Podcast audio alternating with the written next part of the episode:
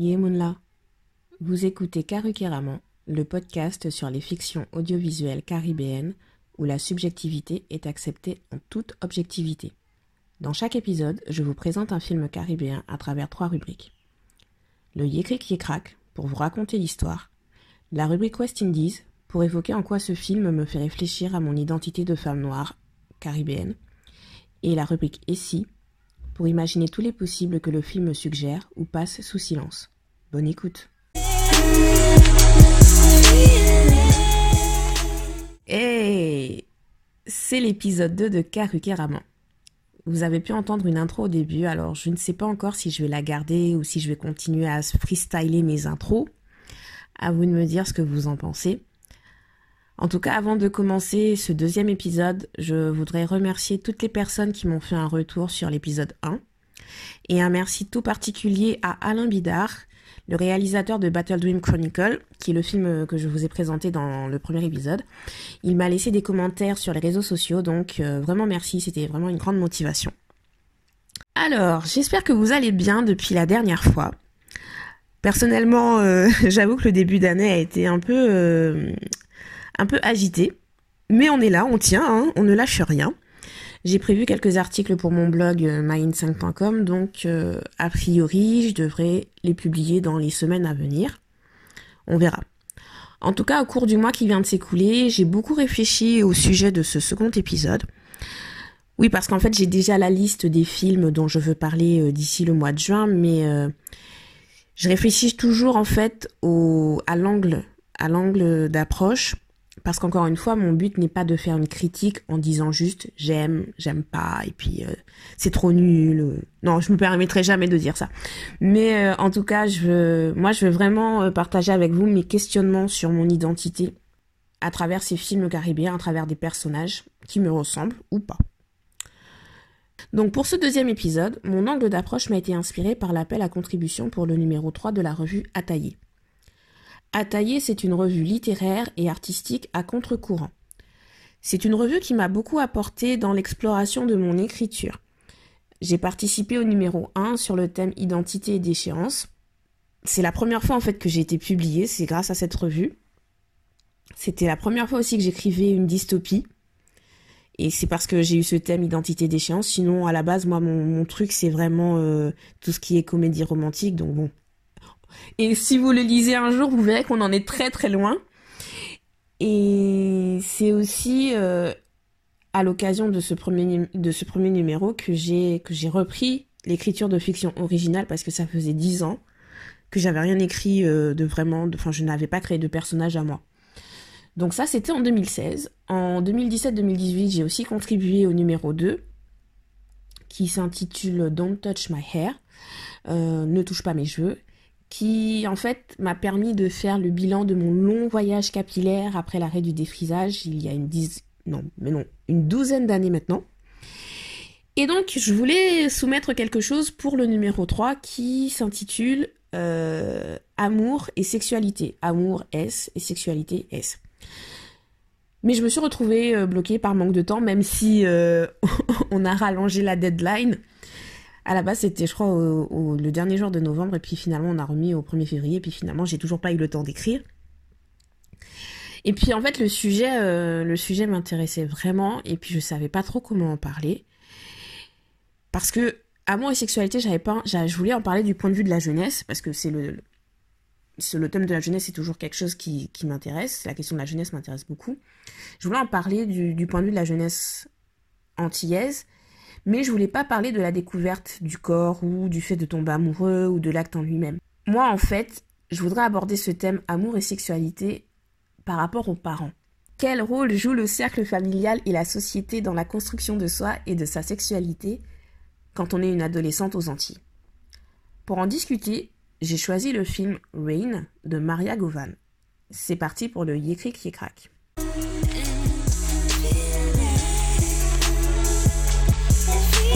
Est-ce que la cour dort La cour a intérêt à ne pas dormir pour écouter le podcast jusqu'au bout en tout cas. Rain, donc euh, si je devais traduire en français, ça serait la pluie. Hein. Rain est un film tout droit venu des Bahamas en 2008. C'est une production indépendante qui a été réalisé par Maria Govan, qui est elle-même bahaméenne. Il raconte l'histoire de Rain, donc une adolescente de 14 ans qui a été élevée par sa grand-mère sur une petite île de l'archipel des Bahamas. Au décès de sa grand-mère, Rain part retrouver sa mère à la capitale. À Nassau, Rain se rend compte que sa mère vit dans un ghetto, que sa mère est accro au crack et que sa mère se prostitue occasionnellement et n'a concrètement aucun moyen de l'élever. Heureusement, Rain peut compter sur sa coach, euh, sur sa coach de l'équipe d'athlétisme. Oui, parce que Rain a un talent pour la course, mais un talent sans effort n'est qu'un talent perdu, comme euh, le répète à chaque fois euh, la coach. Et donc, Rain prépare les Carifta Games, qui est une rencontre d'athlétisme au niveau caribéen. Son objectif, en fait, c'est d'utiliser son talent pour décrocher une bourse d'études et ne pas suivre la voie de sa mère. Alors oui, c'est le cliché de l'histoire sur le talent brut euh, qui vise une carrière sportive. Hmm, donc vous allez me dire, qu'en est-il de l'amour et de la sexualité dans tout ça? Ben, Je vous invite à le découvrir dans la rubrique West Indies.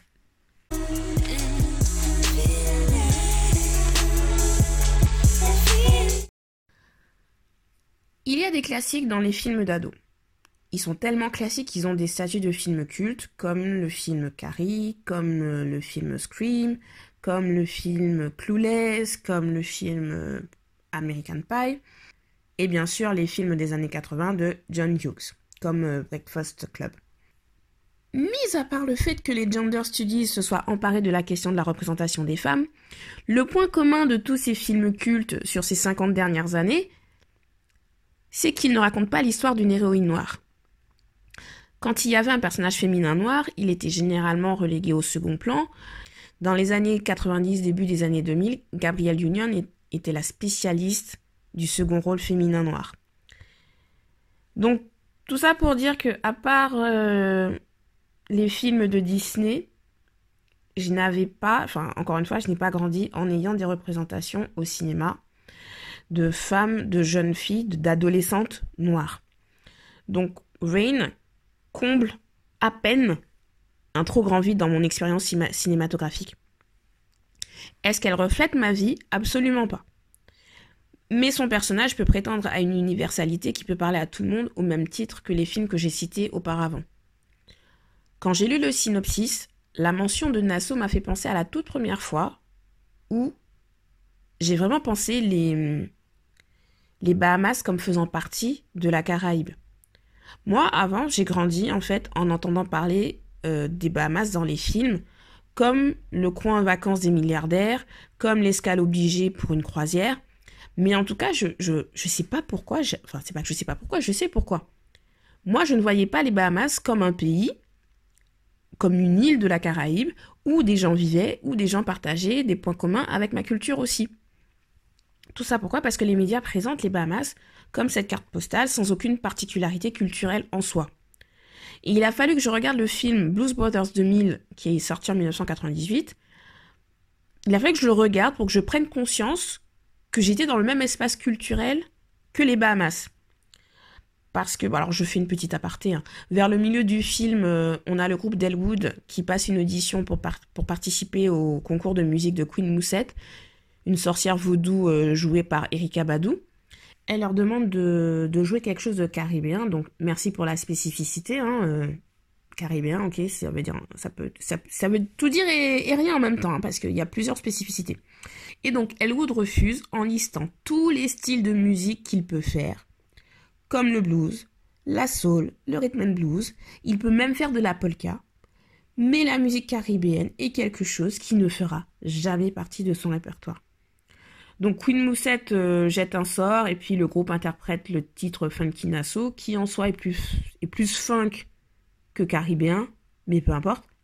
Tout ça pour dire que je me rappelle avoir trouvé violent que la musique caribéenne dans son ensemble ne soit pas considérée comme de la musique. Et donc à ce moment-là, vu que c'était euh, j'avais déjà internet, j'ai donc googlé Nassau et j'ai trouvé où se situent les Bahamas par rapport à la Guadeloupe. Et donc dans tout ça, moi, mais pendant tout, même après, j'ai quand même gardé en tête que c'était une île de riches, un peu comme Saint-Barth. Et donc j'en reviens donc à Wayne, dont le synopsis me faisait déjà revoir ma propre perception des Bahamas. Je ne vous cache pas que j'ai piqué du nez vers le milieu du film lors de mon premier visionnage l'année dernière. Parce que je sortais d'une nuit blanche et puis bah, mon niveau d'attention n'est plus celui qu'il peut être, euh, enfin qu'il aurait pu être quand j'avais 20 ans et que, je pouvais enchaîner, et que nuits blanches. C'est un film qui a un rythme plutôt lent, qui est sans véritable surprise euh, au niveau des péripéties, mais il a une caractérisation des personnages qui est hyper intéressante. Et donc, j'ai dû m'endormir une dizaine de minutes. Le moment où je me suis réveillée, c'est pendant une dispute entre Rain et sa mère Glory. C'est la seule scène de tout le film où elles expriment réellement leur frustration et leur déception par rapport à l'autre. Une partie de la scène est dans la bande-annonce d'ailleurs.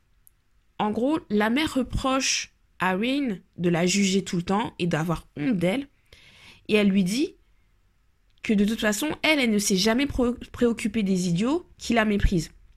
Et à ce moment-là, Rain lui réplique Mais je ne suis pas une idiote. Moi, je ne suis pas comme ces gens. Moi, je suis ton enfant.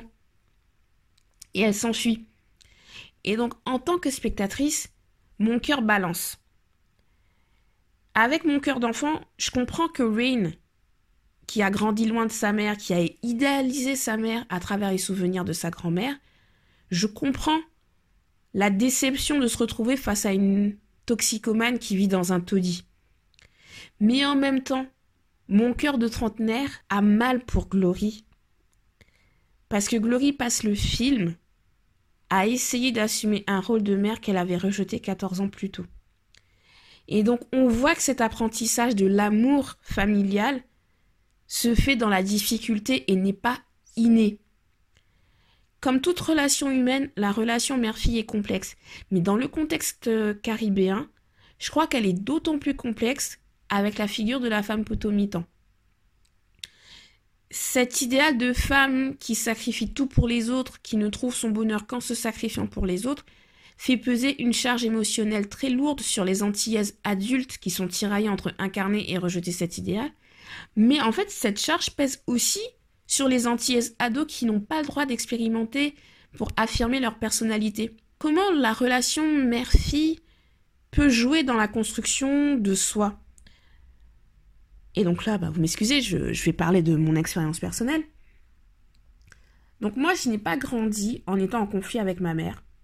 Et je n'ai pas une mère euh, rigide, j'ai une mère très cool. Et je ne dis pas ça parce qu'elle écoute mon podcast, mais c'est la vérité. Les rares divergences de point de vue qu'on a pu avoir euh, dans ma vie, c'est vraiment arrivé dans, la, dans ma vingtaine, et puis euh, c'est pour des raisons sérieuses, et puis euh, parce qu'il y avait des décisions à prendre qui étaient très importantes. Donc pour moi, l'approbation, avoir l'approbation de ma mère, c'est quelque chose que je mets par-dessus tout. Et j'ai regardé récemment le Wet Talk Table de Jada Pinkett Smith avec Don Lemon, où il expliquait à quel point il était important pour lui d'avoir la bénédiction de sa mère dans tout ce qu'il entreprenait.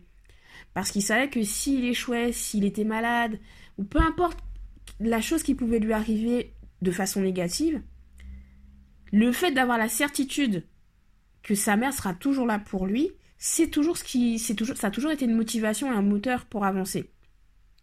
Et c'est tout à fait ce que je ressens. Et donc je suis d'autant plus triste quand j'entends autour de moi des témoignages où en fait c'est pas du tout le cas.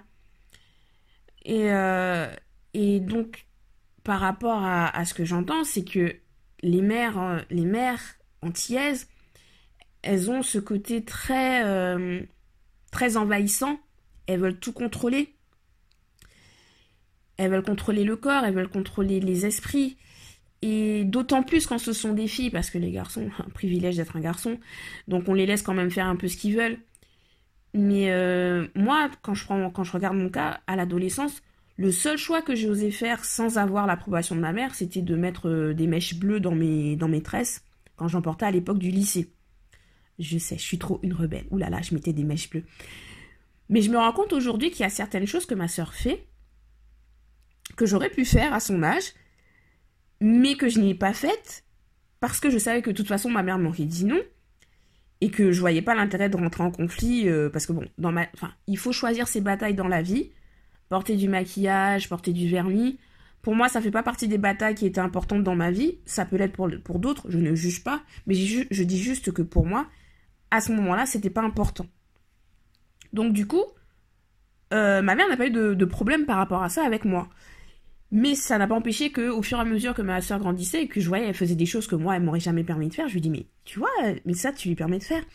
Et un jour, et ça fait pas longtemps, hein, ça, fait peut-être maximum un an que ma mère a fini par me dire, mais euh, on peut pas comparer parce que nous, on habitait en Guadeloupe. Quand tu avais son âge, on habitait en Guadeloupe. Et euh, si je t'avais si t'avais laissé faire ce que je laisse ta sœur faire, on me jugeait déjà comme une mauvaise mère parce que je te laissais beaucoup de liberté. Mais si je t'avais laissé faire tout ça en plus, mais il n'y aurait pas eu d'eau pour me laver. C'est une expression créole, je crois d'ailleurs. Mais, euh, je pense que ça, exprime bien l'idée que les mères, en fait, elles ont un devoir de respectabilité qui passe par leur fille. Et euh, ça, je m'en. Enfin, elle me l'a dit à ce moment-là, mais je, me suis dit oui, bon, d'accord, mais je suis pas allée plus loin. Et en regardant le film euh, Rain, du coup, c'est là que j'ai vraiment pris conscience que euh, à quel point c'est compliqué d'être mère aux Antilles. C'est la première fois que j'ai vraiment vu la situation, la relation mère-fille, du point de vue des mères. Parce que d'un côté, dans le film, il y a la grand-mère de Wayne. Donc c'est la femme âgée potomitan qui a élevé sa petite fille comme elle a pu. Cette figure maternelle traditionnelle est en opposition complète avec la figure de la mère défaillante incarnée par Glory. Mais en même temps, le lien entre Glory et sa propre mère, même si physiquement il a été brisé, grâce à une voix off, à la lecture d'une lettre, on se rend compte qu'en fait, la grand-mère n'a jamais cessé d'aimer euh, sa fille. Elle n'a que de l'amour pour elle et elle lui fait confiance pour aimer et prendre soin de Rain désormais. Mais Glory n'y arrive pas. Parce que être mère, eh ben, on le devient, on ne naît pas, on ne naît pas comme ça avec un amour, un, amour maternel euh, instantané. Glory n'arrive pas à prendre soin de Rain. Elle ne lui fait pas manger. C'est la voisine. À chaque fois que Rain peut manger, en fait, on a toujours l'impression que c'est parce que la voisine a apporté à manger. Glory est incapable de payer euh, l'école en temps et en heure. Pourquoi? Parce qu'elle a dépensé euh, la somme en drogue. Donc sa solution pour trouver l'argent, parce qu'il faut payer l'école, et elle veut que sa fille aille à l'école, bah, c'est d'avoir une relation sexuelle tarifée. Et ça, elle le fait quasiment sous les yeux de Rain, qui le lendemain refuse l'argent. Et son regard à ce moment, le regard qu'elle pose sur sa mère dans cet instant précis, est tellement lourd de jugement. Mais quand toi tu sais pourquoi elle le fait, elle le fait pour sa fille, pour que sa fille puisse continuer à l'école. Mais c'est compliqué en fait, parce que les deux, les, les deux visions sont en opposition et, moi je comprends les deux. Comment aimer sa mère quand elle ne correspond pas à ce qu'on souhaite? Comment prouver son amour à sa fille quand on sait qu'on s'y prend mal? Est-ce qu'on est obligé d'aimer sa mère? Est-ce qu'on est obligé d'aimer son enfant? Après, voilà, ce sont des questions. Chacun donnera sa réponse personnelle en fonction de son vécu, mais je trouve important de les poser dans les représentations. Ce sont des questionnements qu'on ne, qu'on ne qui, à mon sens, on ne retrouve pas suffisamment parce qu'on a toujours l'impression que être mère, c'est, inné. Et donc, heureusement, le scénario ne, le, scénario ne laisse pas Rain toute seule. Le scénario prend soin de lui donner quand même un substitut d'amour maternel dans la personne, enfin dans le personnage du coach. Et le twist ici, c'est que le coach est lesbienne. Elle est en couple et sans enfant. Ce qui signifie que ce substitut d'amour maternel n'entre pas dans les codes traditionnels de la représentation de l'amour maternel. Et cela montre que l'amour est pluriel et qu'il ne dépend pas forcément des liens de sang. Alors ce transfert de lien maternel de Glory vers la coach se fait justement après un incident grave qui prouve à quel point l'éveil à la sexualité des adolescentes se fait dans un environnement violent. Là, je me dois de m'arrêter quelques secondes pour faire un trigger warning, donc je vous avertis quand même que là, je vais parler d'agression sexuelle. Donc si c'est un sujet qui est trop sensible pour vous, dans ce cas-là, je vous propose de sauter cette partie et de passer directement à la partie recommandation. Je reprends la scène pivot que j'avais évoquée tout à l'heure, où Rain et Glory expriment leur frustration. Lors de mon deuxième visionnage, j'ai compris en fait quel était le point de départ de cette, de cette dispute. La dispute entre la mère et la fille éclate quand Rain rentre après avoir découché. Elle a passé la nuit dehors. Glory est furieuse et ne laisse pas Rain s'expliquer. En réalité, ce qui s'est passé, c'est que la veille, Rain a subi des attouchements de la part d'un fou du quartier qui est, et donc c'est pas dit clairement, mais apparemment il est séropositif aussi. Donc ça s'est passé pendant qu'elle était en train de jeter de l'eau dans le bois d'à côté, et l'homme lui a sauté dessus en déblatérant sur la Bible sur Jésus. Heureusement, un gamin a averti le boss du ghetto qui est, venu et qui a interrompu l'agression. Rain s'enfuit et elle trouve refuge chez sa meilleure amie Magdalene, et c'est là qu'elle passe la nuit en fait. Rain a les genoux en sang euh, et, on voit en fait le lendemain quand elle arrive, quand elle rentre chez, sa mère, qu'elle porte encore les marques d'étranglement sur le cou. Donc ça prouve à quel point l'agression a, été physique et vraiment violente. Et tout au long du film, on voit que Rain, elle est entourée par une sexualité violente. La notion de plaisir est complètement absente.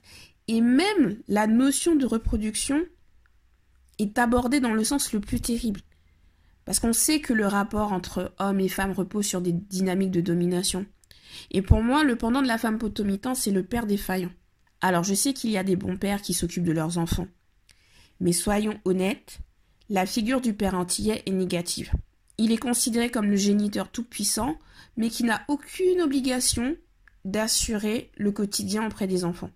Il va fournir le matériel, mais tout ce qui est amour, soin euh, et, euh, juste euh, une présence réconfortante, il n'a pas l'obligation de le faire. La mère, oui. Donc c'est pas le jour pour entrer dans ce débat, mais euh, le film Rain tresse vraiment un portrait sombre de la paternité antillaise. Déjà, Rain grandit sans un père. Ensuite, il y a sa meilleure amie Magdalene, qui elle aussi vit sans père. Et euh, donc elle vit avec sa mère. Dans une scène, on la voit recevoir de l'argent de la part d'un homme sans, sans lui parler. Donc faut savoir que Magdalene, c'est une fille qui est grande, qui est imposante, qui se maquille, qui porte du vernis à ongles, qui fume de l'herbe, qui a un portrait d'un Jésus noir dans sa, chambre, qui même à la messe va oser contredire le pasteur qui est en qui, qui, qui tient des propos homophobes. Donc Magdalene, c'est une fille qui s'affirme. Et vu le contexte, quand on la voit euh, avec cet homme, cet inconnu qui lui donne de l'argent sans qu'on sache pourquoi, on peut se poser des questions, mais qu'est-ce qui se passe? Et en fait, à la fin de la séquence, elle explique à Rain et donc au spectateur que l'homme en question, c'est son père.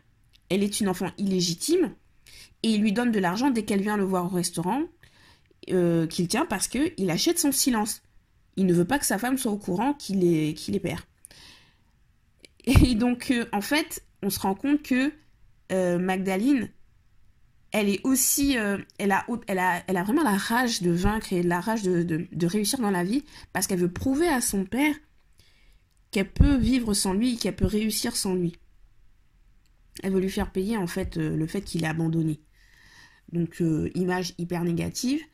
Et ensuite il y a aussi le père de la coach de Rain qui, qui en fait la coach n'a plus du tout aucun contact avec son père depuis qu'elle a fait son coming out. Donc euh, en fait, on se rend compte que dans ce film, les pères antillais ne trouvent aucune grâce. Et le pire, en fait, quand je réfléchissais à ça, c'est que je n'ai pas l'impression qu'on s'éloigne tant que ça de la réalité. Et c'est terrible à dire. Je sais que c'est terrible à dire. Je me rappelle lors d'un atelier d'écriture euh, avec Ataillé, euh, l'un des exercices qu'on nous avait donné, c'était d'écrire en prenant le contre-pied de quelque chose qu'on faisait habituellement. Et moi, mon objectif, c'était de créer le personnage euh, d'un père aimant et d'un père présent pour son enfant. Je me suis forcée pendant une demi-heure. Je vous assure que je n'ai pas réussi à le faire. J'ai fini par écrire sur autre chose. Donc euh, ce film, en fait, il m'a fait réfléchir de nouveau à la paternité entre père et fille, et puis à ses représentations dans notre communauté. Ça mériterait un épisode entier, en fait, hein, mais bon.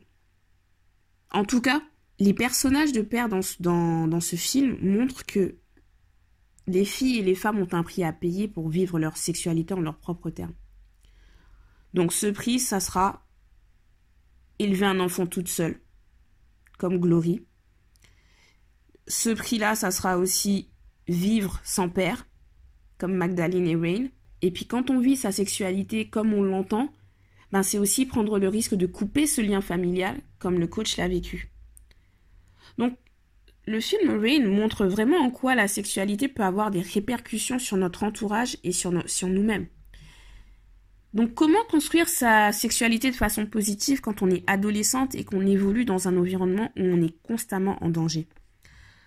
Rain en fait l'expérience comme je l'ai dit précédemment, mais euh, cette question ne se pose pas uniquement par rapport aux classes pauvres, parce qu'on peut me dire oui mais c'est parce qu'elle vit dans un taudis et qu'elle s'est retrouvée en position 2. Non, c'est faux. Je vais répéter des choses qui ont été dites à plusieurs reprises, mais la culture du viol que des mouvements comme euh, hashtag MeToo, euh, hashtag Balance ton port ébranlent depuis euh, quelques années se diffuse d'abord dans l'entourage familial. Le corps des jeunes filles est contrôlé par tout le monde. Elles doivent apprendre à se méfier des hommes de leur famille. Mais le pire, c'est quand la famille sait le danger qu'un homme peut représenter, mais on maintient quand même des relations avec lui. Et pour le coup, je ne vais pas jouer la carte de la modération ni appliquer la rigueur scientifique en vous fournissant des chiffres. Mais je suis sûre que vous avez au moins une femme dans votre entourage qui s'est retrouvée dans cette situation. Et si ce n'est pas le cas, tant mieux pour vous. Mais c'est se voiler la face d'affirmer que non, non, non, euh, moi non, dans mon entourage tout va bien. Euh. Posez au moins la question autour de vous. Rien ne garantit que vous aurez une réponse franche. Mais essayez, ouvrez les discussions sur ce sujet parce que c'est très difficile de trouver une représentation positive d'un éveil à la sexualité. Et ça l'est encore plus quand on est une adolescente noire. Et je mesure la chance que j'ai eue d'avoir une mère qui n'a pas de tabou pour discuter de sexualité. Mais pour ce qui est des sexualités, j'aimerais quand même finir sur note positive euh, par rapport à, ce film. Euh, je salue vraiment la délicatesse et la douceur avec laquelle l'homosexualité de la coach est présentée. Le scénario la présente de façon complètement normale. En fait, euh, Rain est chez sa coach après un entraînement et elle observe des photos. Elle observe des photos sur le mur. On voit la coach souriante ou embrassant sa partenaire. Et donc c'est là que Rain comprend progressivement que sa, sa coach est lesbienne. Et on a la confirmation quand la coach lui, lui explique que son père a coupé les ponts avec elle euh, par rapport à ses choix de vie. Mais il n'y a vraiment pas de côté voyeuriste sur cette relation. La seule scène où on voit la partenaire euh, se trouve à la fin, il ne dure que quelques secondes. On voit la coach endormie euh, et le téléphone la réveille en sur... enfin le téléphone les réveille en sursaut. La caméra, la caméra reste en gros plan sur la coach, mais la partenaire est en arrière-plan comme une ombre bienveillante. Donc en fait ici la coach incarne l'amour maternel et la stabilité. Et c'est ce dont un enfant a besoin pour s'épanouir. Donc c'est important pour moi de souligner ici que ce rôle d'amour maternel et de stabilité a été confié à un personnage homosexuel. Parce que les Antillais sont souvent présentés comme homophobes et intolérants, je ne dis pas que la société antillaise n'est pas homophobe. Mais je suis sûre qu'il y a possibilité de faire évoluer les mentalités, et plus on aura de représentations positives dans des situations du quotidien, dans des situations entre guillemets normales, plus euh, on vivra dans une société apaisée et où chacun trouvera sa place. C'est peut-être une note trop kumbaya, mais il faut bien rêver un monde meilleur si on veut qu'il le devienne.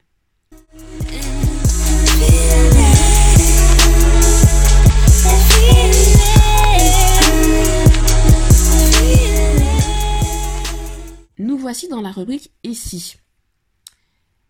Et si Glory avait choisi d'élever Rain dès sa naissance? Peut-être que les services sociaux lui auraient retiré l'enfant, ou alors peut-être qu'elle aurait eu le déclic pour faire ce qu'il faut pour avoir une vie stable.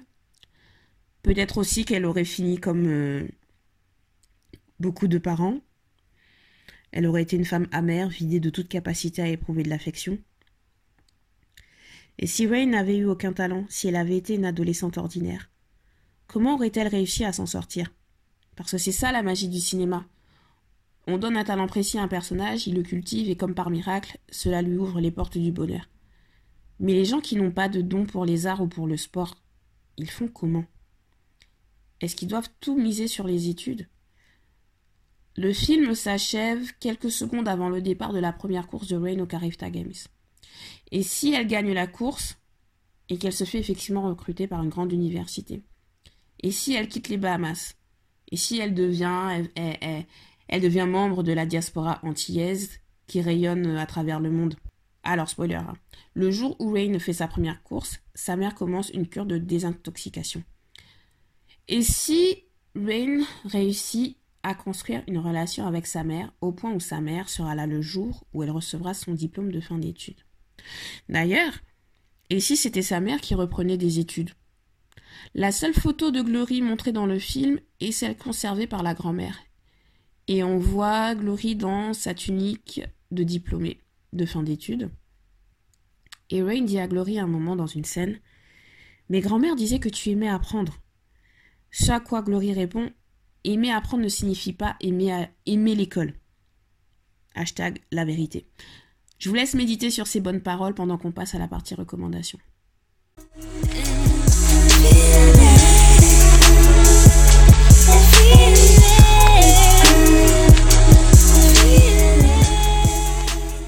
À la base, je voulais aborder Rain uniquement de son point de vue à elle et montrer comment elle surmonte l'adversité envers et contre tout. Hashtag Black Girl Magic. Et puis comme je l'ai dit, je me suis rendu compte que la présence ou l'absence des parents jouait un rôle important dans ce film et dans la construction du personnage. Quand je vois la caricature de la mère antillaise véhiculée par nos humoristes et qui s'apparente à la maman afro-américaine, quand je vois les reproches faits aux parents antillais dans les mimes, dans les hashtags du style Growing Up While Caribbean, qui peut se traduire par euh, grandir en étant antillais, c'est. Je me dis que le débat repose avant tout sur la façon d'exprimer son affection. Et euh, ça, ça vaut aussi bien qu'on soit du côté des parents ou du côté des enfants. Comment aimer sa mère? Comment aimer sa fille? Comment être mère quand on est une femme noire? Josette Spartacus a consacré sa thèse à analyser ce désir ou ce refus de maternité comme stratégie de survie dans la littérature anglophone avec des héroïnes d'autrices comme Edwidge Dantica, Jamaica Kincaid et Toni Morrison. Donc ça serait ça ma première recommandation, euh, cette stratégie de survie de, de Josette Spartacus qui est disponible en accès libre sur Internet. Je vous recommande aussi euh, un roman jeune adulte qui s'appelle Learning to Breathe. Donc c'est un roman sorti en juin 2018 euh, qui a été écrit par Janice Lynn Mather. L'histoire se passe à Nassau, donc au Bahamas aussi. On suit le parcours initiatique d'Indira, une adolescente de 16 ans enceinte après un viol. Alors il peut être triggering aussi, donc, euh, mais en tout cas il dénonce justement l'hypersexualisation des adolescentes noires, le silence au sein du cercle familial et s'inscrit un peu dans toutes les problématiques que j'ai citées auparavant. Qu'est-ce que l'amour maternel quand on tombe enceinte à 16 ans?